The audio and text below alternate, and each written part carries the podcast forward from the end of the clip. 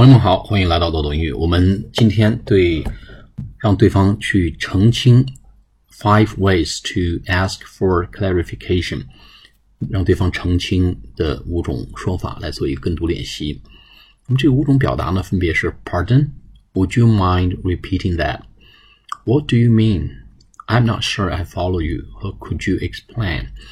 啊，那么我们来做跟读练习。第一个话呢叫 Pardon。pardon, pardon, p a r d o n 或者 pardon me, pardon me, pardon me 都可以。好，第二个叫 Would you mind repeating that？你是否介意再重复一遍呢？就可不可以再重复一遍呢？Repeat, R E P E A T，就是重复的意思。Would you mind repeating that？would you mind repeating that? Would you mind repeating that? 第三个表达叫 What do you mean? What do you mean? What do you mean? Mean 就是什么意思啊？意味着意思的意思。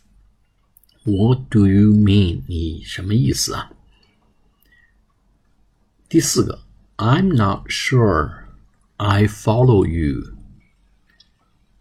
I'm not sure I follow you.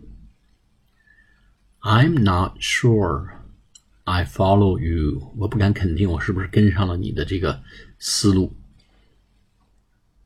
我是否能理解你的说法。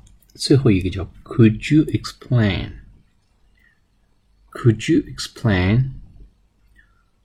Could you explain？啊，我们造句就 Could you explain why you were so mad at me？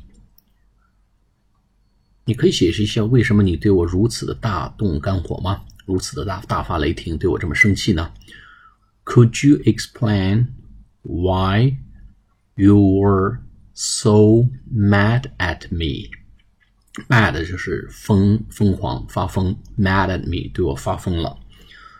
Could you explain why you were so mad at me? Could you explain why you were so mad at me?